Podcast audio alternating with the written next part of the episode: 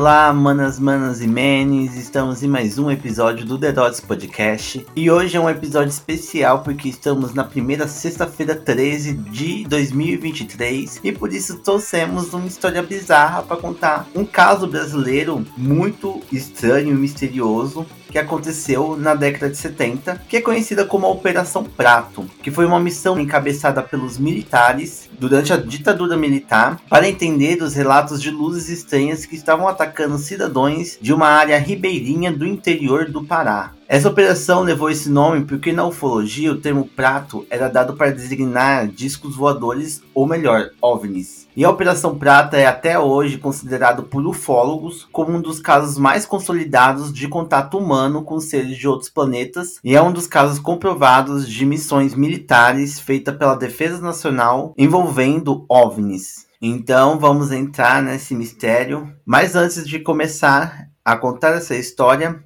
vocês precisam ouvir os recadinhos de hoje. Então bora lá. O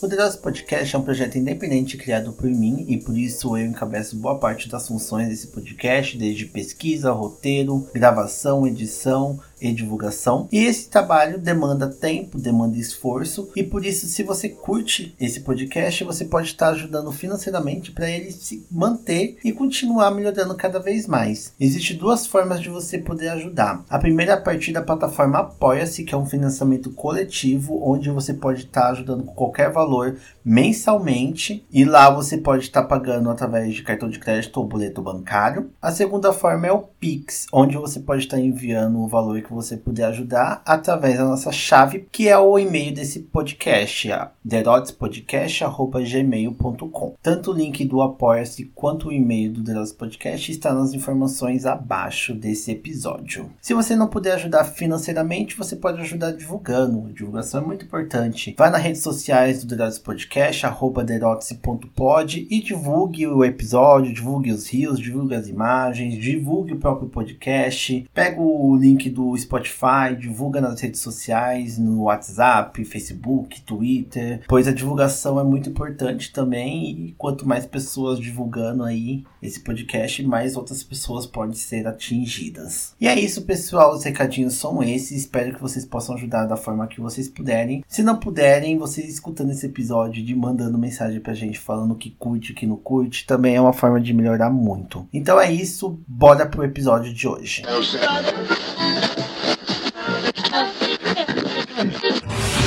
Aconteceu isso, de eu olhar assim para o telhado e veio aquela, tipo uma lâmpada assim, acesa, e, e é direto na minha, na minha coxa.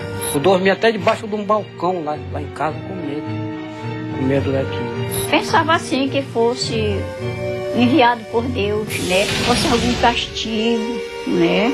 Para uma podia ser o demônio estaria atacando os cristãos, mas a maioria não sabia realmente dizer o que era, simplesmente demonstrava.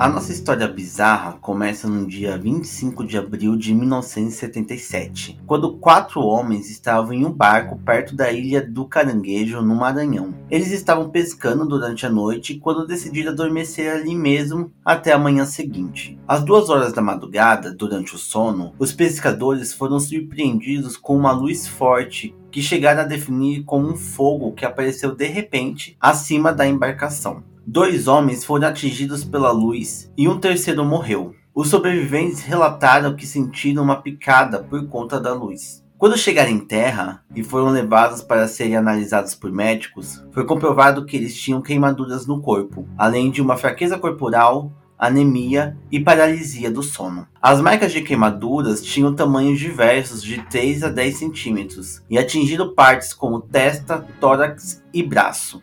No braço esquerdo de um dos homens foi encontrada uma mancha que aparentava ser uma figura de Lindbergh. Figura de Lindbergh são manchas em formato de raio que ficam no corpo ou até mesmo em objetos que foram atingidos por raios. O estranho é que o homem que faleceu no, entre aspas, ataque não tinha nenhuma marca de queimadura no corpo. O IML do Maranhão determinou a morte do pescador por hipertensão arterial, o que teria ocasionado um AVC, por conta de um grande choque emocional. Apesar desse laudo médico, os jornais da região começaram a vender a notícia de que os homens haviam sido atingidos por bolas luminosas voadoras. E assim começava o boato sobre o que seria popularmente chamado como chupa-chupa ou então luz vampira.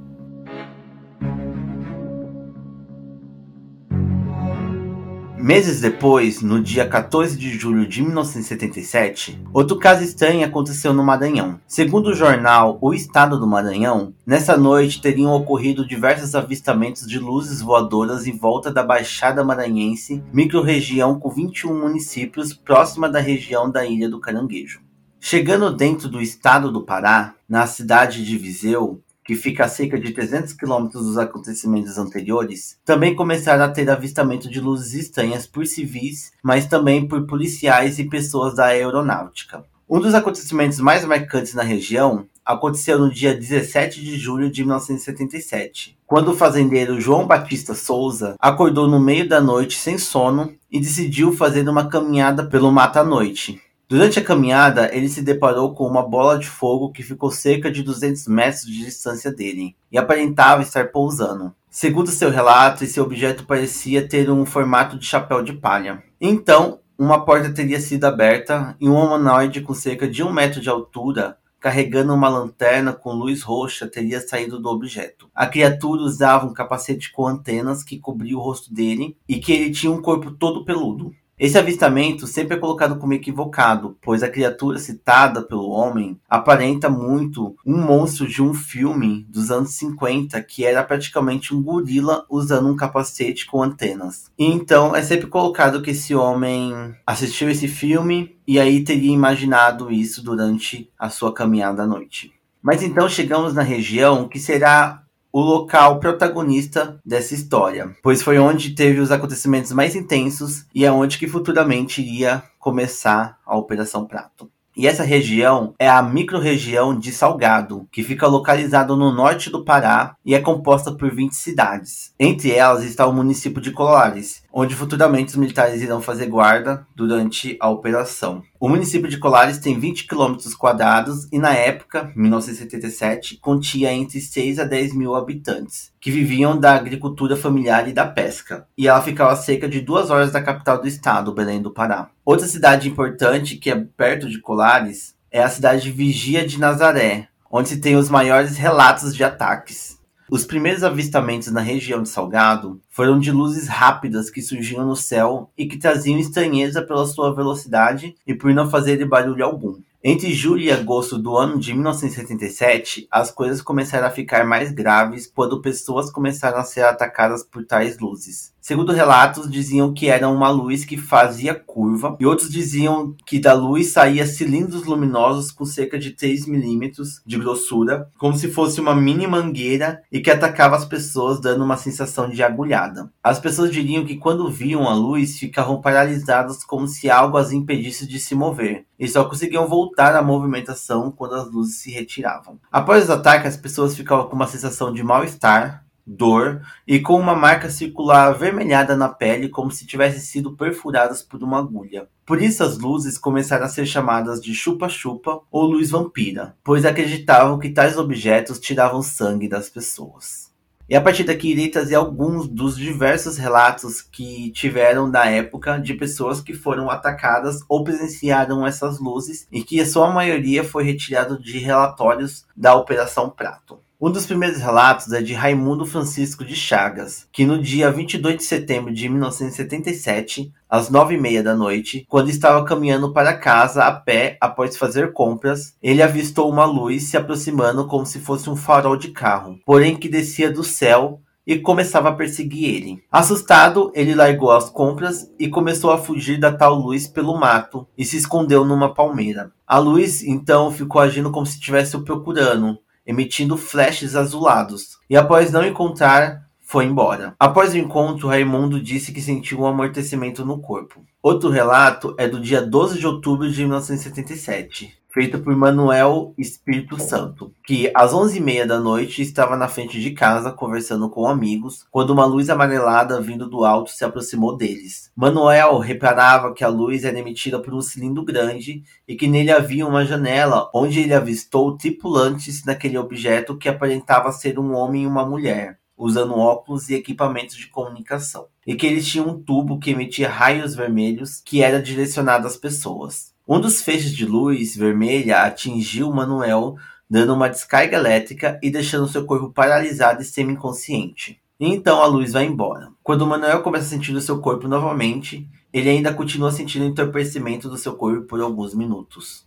No dia 18 de outubro de 1977, às nove e meia da noite, Maria da Graça estava em casa quando ela vê luzes entrando dentro de sua casa como se um caminhão tivesse parado em frente à janela. Curiosa, ela abriu as janelas para ver o que era e ela vê um corpo luminoso de cor laranja. Ela tentou gritar pelos vizinhos, mas não conseguia, pois seu corpo estava paralisado, e da mesma forma que aquela figura surgiu, ela desapareceu. Ela ficou com entorpecimento no corpo, calafrios e rouca por alguns dias. No dia 20 de outubro de 1977, às sete e meia da noite, Antônia Castro de Oliveira estava em frente à sua casa quando viu um objeto luminoso passando em cima das árvores. O objeto então parou, como se tivesse visto ele e piscou três vezes. Sem pensar duas vezes, Antônio sacou sua arma e começou a atirar no objeto luminoso, e então a luz sumiu. E não só pessoas eram vítimas das luzes, foram relatados também ataques em animais como porcos, galinhas, patos, ovelhas e até cachorros, e geralmente eles apareciam mutilados e como se o sangue tivesse sido drenado. Apesar de Colares ser a grande protagonista, como já dito, não foi o único lugar onde aconteceu ataques bizarros feitos por luzes. Um dos mais marcantes do caso aconteceu na periferia de Belém, capital do Pará, quando três meninas foram atacadas pelas luzes. Quando foram ao hospital com os mesmos sintomas já citados, marca em formato de agulhada, dor, enfraquecimento, etc., o médico deu uma explicação um tanto machista de que a ferida acima do peito das jovens eram ocasionados por um movimento natural que mulheres fazem de colocar a mão ao peito quando estão com medo. Uma das fotos mais famosas e usadas no caso, onde tem uma jovem com uma mancha acima do peito sendo analisada por um médico, foi tirada nesse caso das três jovens. E essa foto sempre aparece quando você vai pesquisar sobre a Operação Prato no Google ou qualquer outra fonte de informação. Esses são apenas alguns das dezenas e talvez centenas de relatos capturados em relatórios militares e de notícias de jornais da época que bombavam diariamente. Esses e mais outros relatos podem ser encontrados no site Operação Prato, que foi uma das principais fontes que eu tive para fazer esse episódio, porque é um site onde tem tudo, tudo que envolve a Operação Prato. Lá tem os relatórios, lá tem os jornais da época, tem as entrevistas, tem tudo, gente. É, um, é bem completinho. E esse site estará disponível aqui nas informações desse episódio. O que me chamou a atenção é que quando eu atendia uma pessoa de uma localidade chamada Airi e uma de uma localidade chamada Candeuba, elas eram distantes mais de 100 quilômetros. E as pessoas me contavam a mesma história, sem se conhecerem, é, sem nunca terem se falado. E nas me na mesma noite, e nos mesmos horários ou até em horários diferentes. Mas voltando para a região de Salgado, os ataques de, das luzes começaram a ficar ainda mais frequentes e criando um grande caos na região. Diversas pessoas apareciam no hospital da cidade alegando terem sido atacadas por luzes e com marcas de queimadura de primeiro e segundo grau. E aqui entra uma personagem importante na história, que é Velaite Seissim Carvalho, que era diretora da unidade de saúde de Colares na época. Ali na unidade não atendia apenas pessoas de Colares, mas também de outros municípios próximos. E segundo a entrevista da mesma ao Linha Direta, ela diria que atendia pessoas de localizações distantes cerca de 100 quilômetros entre elas, e as pessoas contavam o mesmo relato, mesmo sem se conhecerem e contendo os mesmos sintomas. Além disso, é possível que ela tenha atendido de 40 a 80 pessoas com esses mesmos sintomas das queimaduras. Segundo o relato dela, também as queimaduras geralmente necrosam após dias ao ocorrido, mas as pessoas chegavam no hospital com as queimaduras já em necrose, mesmo tendo acabado de ter sido atingidas. Outra coisa estranha que ela percebeu é que as pessoas atingidas ficavam anêmicas da noite para o dia, o que é completamente incomum. Dores na articulação também eram comuns e tinha duração de meses após o ocorrido. Em um momento da sua investigação, o Velaide desconfiou de ser malária, pois batia com os sintomas, mas não era possível pela velocidade em que os sintomas apareciam e também pelas marcas que não pareciam ser de mosquitos. Nesse meio do caos, ocorreu mortes. Uma evidenciada foi por uma senhora de 72 anos que tinha histórico de hipertensão e problemas cardíacos, que foi encontrada com rigor no corpo, como se estivesse paralisada, e foi levada de ambulância para Belém. Tem também o caso de uma mulher de 44 anos que foi encontrada desacordada com a mandíbula cerrada, como se estivesse em choque, e que também foi levada pela ambulância para um hospital em Belém. Dias depois, Velaide ligou para o hospital e descobriu que as mulheres faleceram. Ela queria ter acesso à autópsia, mas existia uma lei na época que pessoas que morriam dentro do hospital não era necessário fazer autópsia, só se fossem fora do hospital, e por isso nunca foi explicada exatamente a causa da morte das mulheres.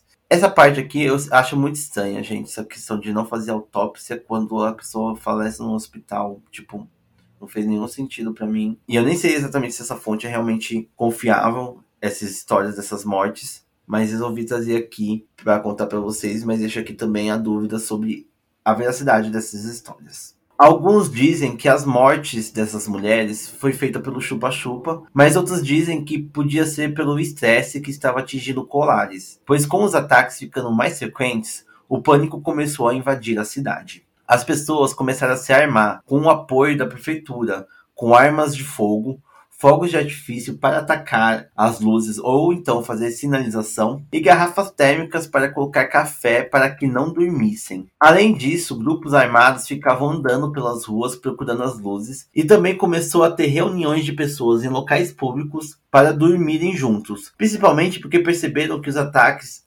aconteciam mais frequentes em casas de pau a pique, quem não conhece uma casa de pau pique pode jogar aí no Google. São casas feitas de madeira, assim, que são um tanto precárias. Então as pessoas se reuniam nesses locais públicos porque eram lugares feitos com alvenaria, com concreto e tudo mais, então eram mais seguros de ficarem protegidos. Outra estratégia foi de quando avistassem as luzes, começassem a bater panelas como se fosse um sinal de alerta para que as pessoas fugissem para a igreja, porque, segundo relatos, as luzes não entravam dentro do estabelecimento. E cada dia que passava, os ataques ficavam mais frequentes não acontecendo apenas à noite em lugares afastados, mas também de dia em locais mais urbanos. Assim, o comércio e espaços públicos começaram a fechar, e Colares entrou numa quarentena carregada de pânico. Para ver o nível da insanidade, começou uma saída em massa da população de Colares. A cidade tinha entre 6 a 10 mil habitantes na época, e nesse momento teria ficado ali cerca de 2 mil pessoas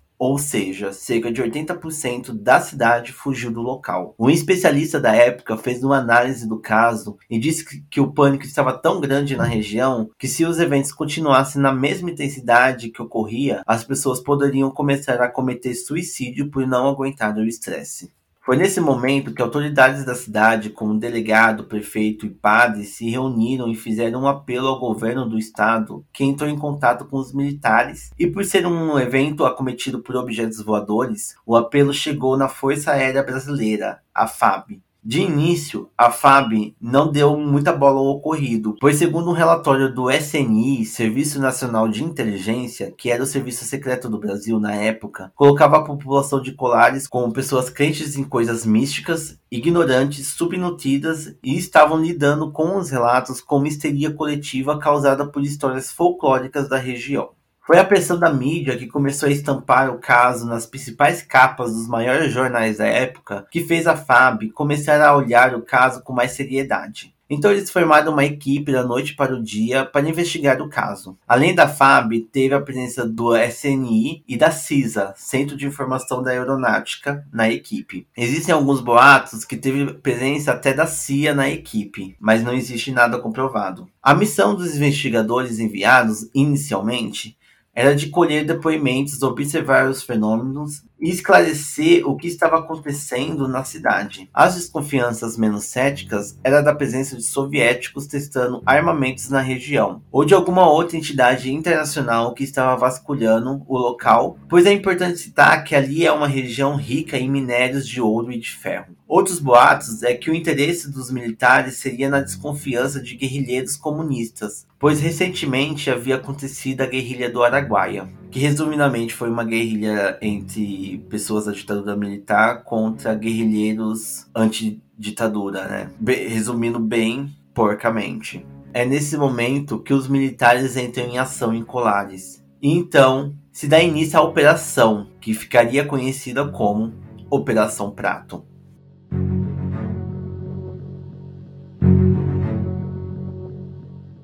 Militares se estabeleceram na base de Colares no dia 29 de outubro de 1977. Muitos dos dados sobre a operação vêm de relatórios feitos pelos próprios militares. E é importante dar uma pausa para dar um pequeno contexto do que acontecia no Brasil naquela época.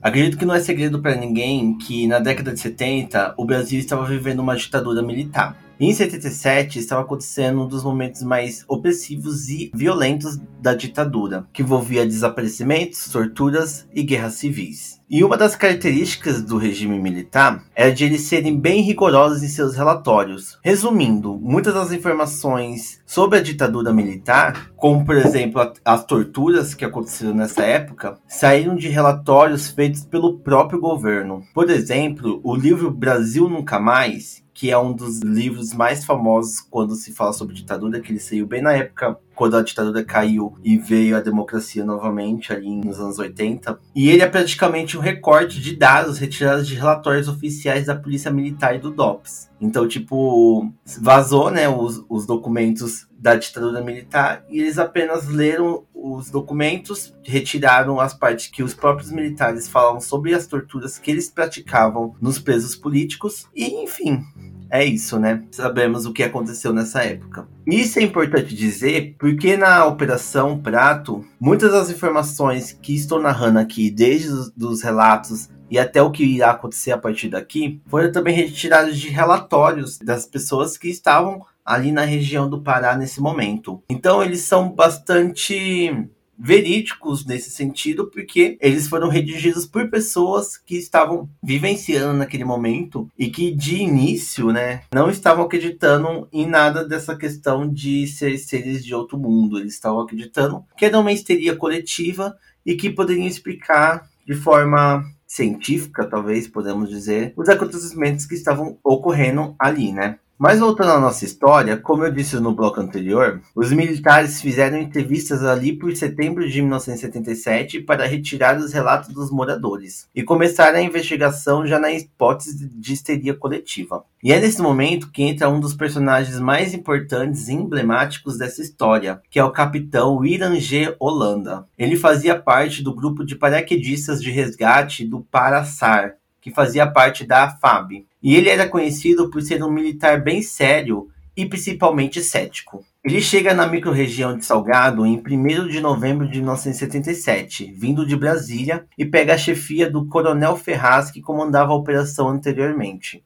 Foi o Irangê que deu o nome de Operação Prato, porque prato é um termo ufológico para nave espacial, e aí então ele achou que isso faria muito sentido, não sei de forma irônica ou não. Mas a princípio a intenção de Irangê era controlar o pânico na região, desmentindo os fatos e provando que tudo aquilo não passava de fenômenos naturais. De início, os militares agiram de forma grosseira com a população desesperada, o que não é muita surpresa. E eles desmentiam na base do cala-boca as histórias contadas por eles. Os militares também fizeram a médica Velaide mentir para a população sobre os números de casos que surgiam e até indicaram que ela prescrevesse remédios tarja preta para a população. Velaide se negou a receitar os remédios, mesmo com risco de ser presa pelos militares.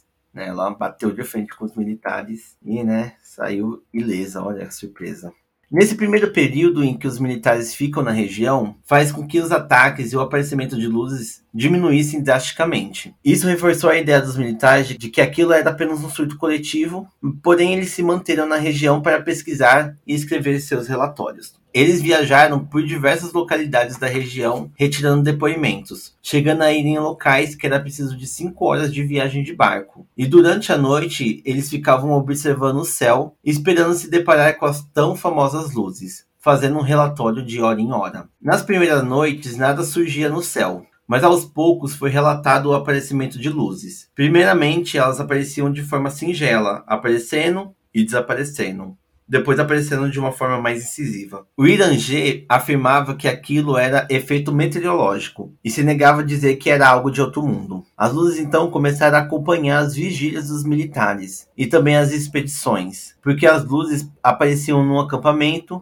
então os militares mudavam de local e as luzes surgiam na nova localidade. Apesar da aparição das luzes ficarem mais frequentes, até tendo variedade de cores e velocidade, os militares não registraram nenhum tipo de ataque parecido com os narrados pelos cidadãos da região. Com a aparição mais frequente das luzes, os relatórios começaram a ganhar fotos que eram tiradas pelos militares e muitas delas foram tiradas de uma forma para tentar captar o formato dos objetos que emitem aquela luz. Muitas dessas fotos você encontra no site que eu já indiquei, que é operaçãoprato.com. Porém, como o equipamento deles era precário, acontecia muito deles tirarem fotos de luzes intensas, mas na hora de revelar as fotos nada aparecia. Acontecia também da foto ficar apenas um borrão. Num relatório elaborado em novembro de 77, eles registram sobre a possibilidade das luzes estarem sendo dirigidas por alguma forma de inteligência, pois as mesmas demonstram intenção em seus movimentos. E é nesse relatório que eles pedem mais recurso para que possam conseguir registros melhores e mais detalhados dos acontecimentos. Foram fotografados vários objetos. Nós detectamos pelo menos nove formas de objetos: sondas, naves, forma de disco voador. E uma, a maior de todas que a gente viu, tinha uma forma de uma bola de futebol, aquela bola de futebol americana. Era um objeto é, muito grande, com, uma, com luzes, com janelas é, todo o entorno. E uma hora ficou próximo de nós, a cerca de 70 metros. Tá?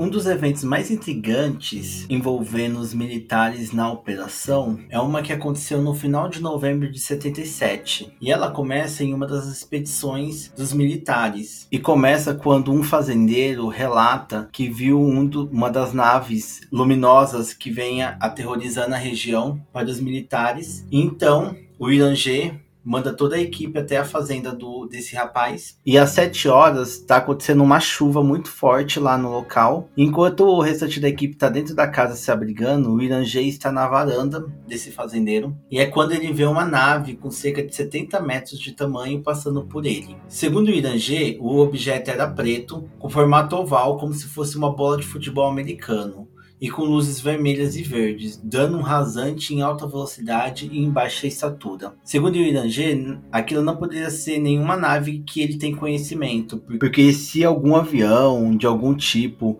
desse um rasante tão baixo que nem aquele objeto, ele bateria em alguma das árvores à frente, e como isso não aconteceu, ele não imaginaria o que poderia ser aquilo. Foi nesse momento que o Irangê chamou a sua equipe e foi em direção aonde o OVNI foi, que seguia até o rio Guarajá-Mirim. Chegando ao local, eles veem uma luz intensa de cor âmbar, que sobrevoava o rio a cerca de uns 2 mil metros de distância deles. Então, uma outra luz vinha na direção contrária e retornou ao local onde eles haviam visto pela primeira vez. William G diz que a luz emitida pelo objeto era tão intensa que o reflexo dela na água fazia parecer uma chama. E então, de repente, a luz desaparece sem deixar nenhum rastro. Então eles decidem acampar no rio, mas nada acontece. Quando eles estavam quase pensando em desistir, começam a ouvir um barulho estranho, como se fosse uma correia de bicicleta. E então surge uma luz intensa que vai até o meio do rio e então se apaga. Ali eles enxergam um objeto parecido com o que o William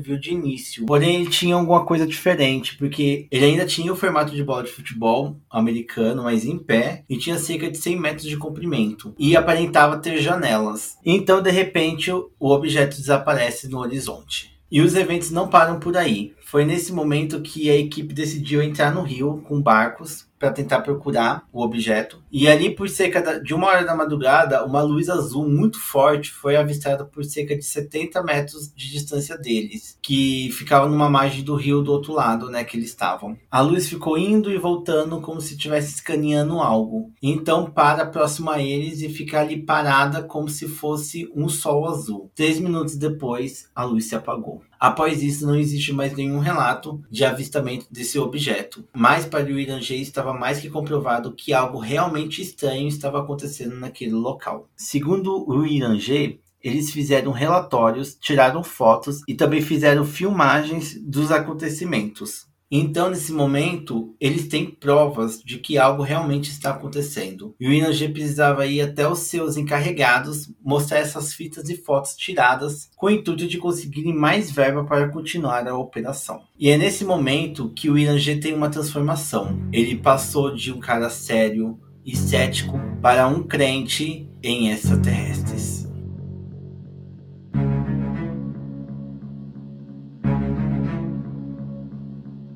Dia 5 de dezembro de 1977, o Irangê fez uma reunião com seus superiores e mostrou os resultados conseguidos pela sua equipe que provam que eventos estranhos realmente estavam acontecendo no Pará. Após essa reunião, ele recebe uma notícia que ele não esperava. Eles decidiram cancelar a Operação Prato. O Irangê então recebeu a ordem de dissolver a equipe e devolver os equipamentos. Apesar de ser contrário à decisão de seus superiores, o Irangê resolve acatar as ordens e assim acabava oficialmente a Operação Prato. Não se sabe exatamente os motivos para que a operação acabasse de forma tão abrupta, apesar de ter revelações tão importantes. Uma das teorias de Irangê é de que a força brasileira teria passado as informações conseguidas para os Estados Unidos. O que poderia ser algo muito provável, porque nessa época a ditadura militar tinha muita ligação com os Estados Unidos. Aliás, os Estados Unidos que financiou a ditadura militar e ainda treinou o regime militar, né? Então não seria nenhuma surpresa esse tipo de coisa ter acontecido. Mas não existe nenhuma prova concreta sobre isso.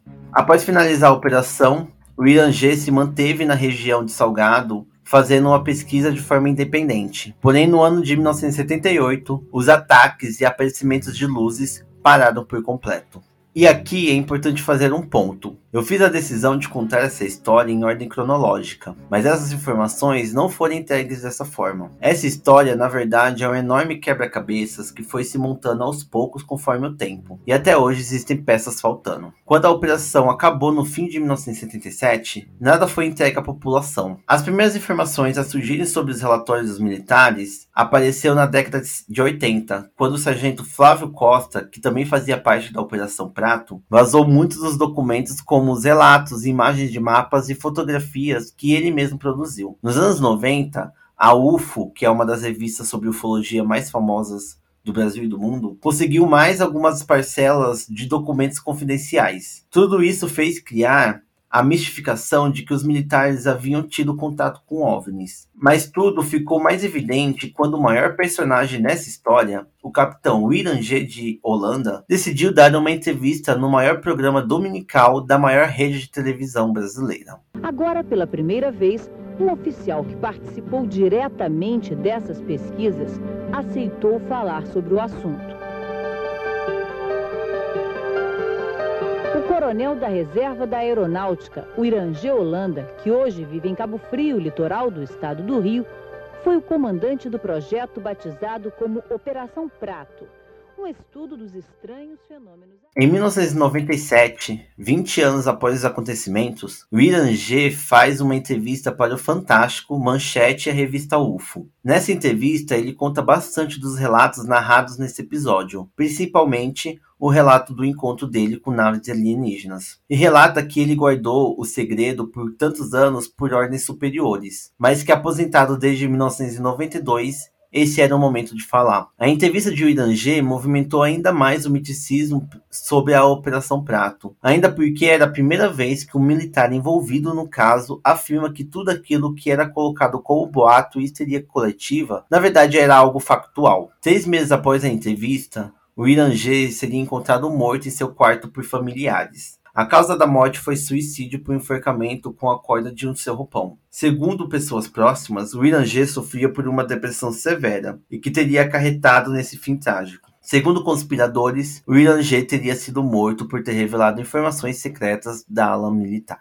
Ultimamente, se tem acesso público a diversos relatórios, croquis, mapas e fotos tiradas pelos militares na época da operação, que foram liberadas pela FAB na última década. Porém, para pesquisadores, não foi revelado nenhuma pequena parte do conteúdo. Segundo o Irangê, na sua entrevista, foram produzidos mais de duas mil páginas de relatórios, quatro rolos de filmagem e mais de 500 fotografias que ficou na posse da Força Aérea. E até hoje as perguntas continuam. O que realmente aconteceu no Pará? Seriam aliens ou histeria coletiva? Os militares realmente tem a prova de vida fora da Terra? Essas respostas ainda não temos. A única coisa que sabemos é que algo aconteceu ali na região de Salgado e que a Operação Prato ficou marcada como uma das maiores missões feita pela Força Armada de um país para identificar OVNIs e que para muitos ufólogos é um dos casos mais consolidados sobre contato entre humanos e aliens.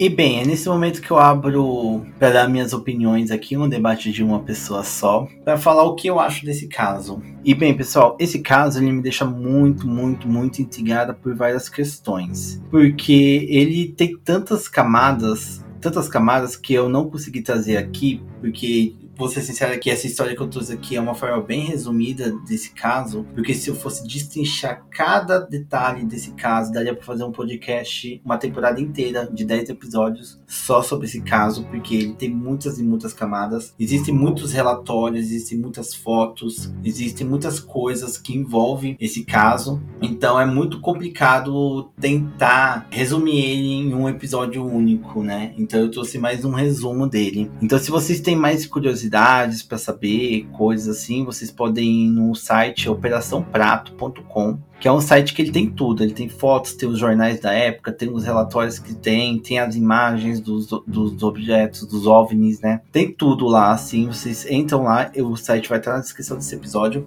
então vocês podem estar vendo. Mas a minha opinião, eu acredito que realmente algo aconteceu lá. É, eu sempre sou a pessoa que eu sou cético ao contrário, né? Eu sempre acredito até me provar o contrário. E muitas coisas assim me mexem comigo. Mas vamos por parte. Uma das primeiras indicações é do que estava acontecendo, que apareceu na mídia, é no caso de raios, né? De que a, esses ataques estavam sendo causados por raios. Mas o único caso que eu consigo in indicar esses ataques de raios é o primeiro caso, né, dos pescadores. Tanto que uma das vítimas tem uma figura de Lynchburg, que é uma mancha feita por raios, né? E toda a descrição do que aconteceu realmente faz parecer ser raios. Mas o restante dos casos, gente, não tem como, porque é aquele ditado, né, que diz que um raio não cai é, duas vezes no mesmo local, o que é um mentira, né? Porque realmente é comprovado cientificamente de que um raio pode cair no mesmo lugar. Porém, um raio cair 40, 80 vezes no mesmo lugar é meio meio difícil para mim acreditar. E quando eu falo isso, né, é o fato que eu disse da Velaide, que disse que ela atendeu entre 40 e 80 pessoas que dizem ter sido atacadas por um objeto luminoso, né? E esse ponto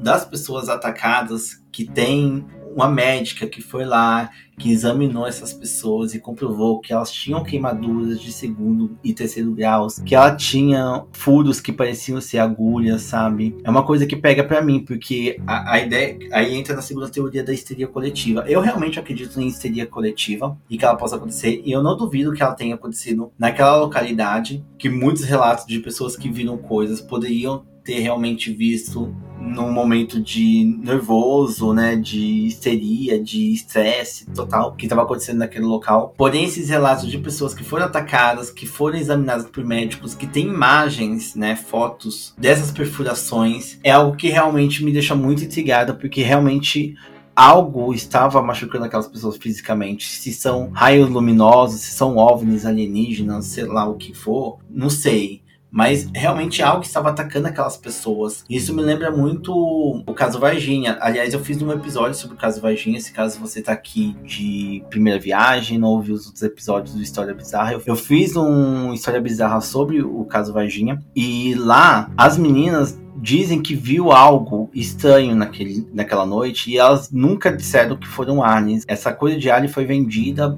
mais para frente, né? Com outros relatos e a mídia e tudo mais. Mas as meninas dizem que viram algo estranho, que elas não, não dizem que é alien, mas elas dizem que também não é humano. E eu acredito nesse discurso delas, que elas nunca mudaram, desde aquela época até hoje elas não mudaram. E então entra nessa questão assim, de que eu acredito que elas viram algo estranho, mas pode não ser aliens. Como eu acredito aqui que pessoas foram atacadas nesse local mas podem não ser aliens. A segunda coisa que me deixa muito, muito, muito intrigada nesse caso é o envolvimento nos militares. Usando também como comparação o caso Varginha, o caso Varginha é muito a questão de população versus autoridades, que no caso vai polícia, médicos e os militares, né, que foram envolvidos dentro de uma teoria de conspiração lá envolvendo alienígenas, e todos eles negaram, né? Todas essas autoridades, instituições negaram essas acusações que vinham dado a eles. Aqui na Operação Prato já é o contrário. Temos militares que foram lá, tem relatórios, tem fotos, tem tudo, gente. Não tudo, tudo, mas tem uma boa parte que já comprova que os militares realmente estavam lá. E uma das pessoas, que é o capitão, que era o comandante que, da, da operação, que é o Irangê, ele foi até o Fantástico, ele foi até a revista UFO, enfim, ele foi nas grandes mídias falar assim: eu vi objetos voadores, eu vi OVNIs, e eu acredito que eu vi, e tudo mais, assim. E, e ele não falava sobre isso porque os militares, as pessoas que estão acima dele, falaram que ele não poderia falar e ele acatou, e é isso, assim. Então tem duas coisas que me deixam muito intrigado, que é isso, são pessoas que tiveram ataques físicos comprovados por médicos e tudo mais, e temos os militares que estavam lá, comprovaram, fizeram o um relatório e dizem que viu coisas estranhas naquele local. Então essas duas coisas mexem muito assim comigo de ficar, porra, realmente alguma coisa aconteceu e é muito sólido, sabe? Porque usando novamente como o caso Varginha, o caso Varginha é muito é, diz que me diz, é, é, alguém que diz algo, outra pessoa que diz algo, e não tem nada comprovado, assim, é só boato, sabe? É só conspiração. Aqui não, aqui a gente tem relatos reais, a gente tem vítimas que foram atacadas, a gente tem comprovação de que elas foram atacadas, a gente tem relatórios, sabe? É, é muito, muito doido, assim, é muito doido. E para finalizar, assim, eu não sei dizer. Não sei dizer, gente, o que. Uma teoria. Eu não acredito que são raios. Eu também acho muito longe pensar que são alienígenas que vieram aqui, porque eu fico pensando o que, que os alienígenas vão fazer lá no interior do Pará, ficar atacando aquelas pessoas e depois desaparecerem e, sabe? Eu acho muito estranho essas coisas de, de aliens que aparecem, dão uma voltinha, usam as pessoas e depois desaparecem, assim. Qual é a motivação deles, assim? Por que, que eles estariam fazendo isso com a gente? É só... É, apesar de pensar que ser humano, eles gostam, né, de torturar as pessoas por nada, imaginem aliens, né, vir de outro planeta pra torturar a gente. É, não sei. Mas é isso, assim, gente. Eu, eu não sei dar uma opinião do que, que eu acho, mas realmente algo estranho aconteceu, porque é isso, é o que eu disse, assim. É muito sólido as coisas que saíram desse caso para ser algo tipo histeria coletiva, tipo uma galera mais de 100 pessoas, centenas de pessoas deliraram e até pessoas que vieram investigar essa histeria coletiva também entraram na histeria coletiva, sabe? Eu acho muito, muito estranho. Muito estranho. Mas eu quero saber a opinião de vocês. Se vocês estão ouvindo esse episódio, se tão, tão, tem alguma ideia do que vocês acho que pode ter acontecido. Manda no Instagram do Dedotes Podcast, arroba dedotes.pod, chama lá na DM ou coloca no comentário do episódio é, dando a sua opinião. Também quem estiver ouvindo no Spotify vai ter uma caixinha aí com a pergunta o que vocês acham que aconteceu lá no Pará.